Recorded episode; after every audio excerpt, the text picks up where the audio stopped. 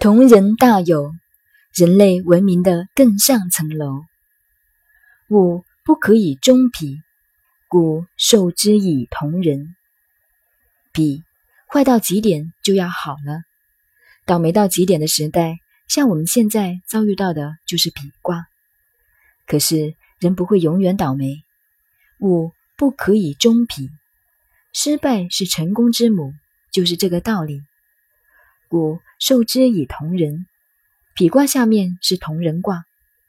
人遇到倒霉的时候，就要交朋友，交志同道合的人，重新来创业。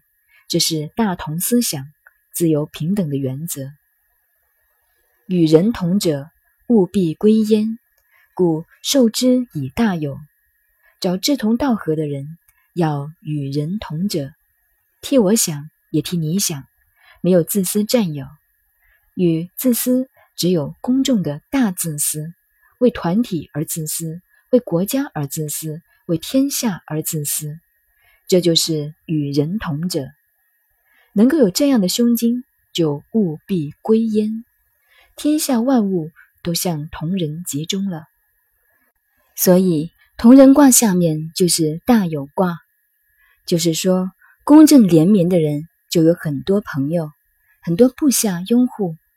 所以，同人的宗卦就是大有，所有好的都集中在一起。有大者不可以淫，故受之以谦。大有卦下面接着是谦卦，这就告诉我们人生哲学，也是历史哲学。人到了最高点的时候，不要自满，在家就会溢出来。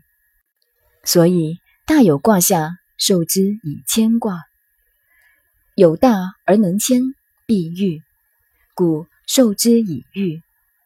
一个人富贵功名地位到了极点，又能谦虚，就舒服，自然忧郁。所以谦卦的下面就是欲卦，欲必有随，故受之以随。欲卦的反面即宗卦，是随卦，这又是人生哲学。历史也是这样，西方罗马鼎盛时代，天天歌舞升平是欲，接下来是衰败。人应居安思危的道理也从这里来。舒服的结果有随跟着来，因为内部要发生问题了。随是追随，意思是有反面的东西跟着要来，也是随便的意思，自己没有中心。随别人如何便如何，忧郁的人往往自己懒散，连脑筋都不愿用，所以受之以随。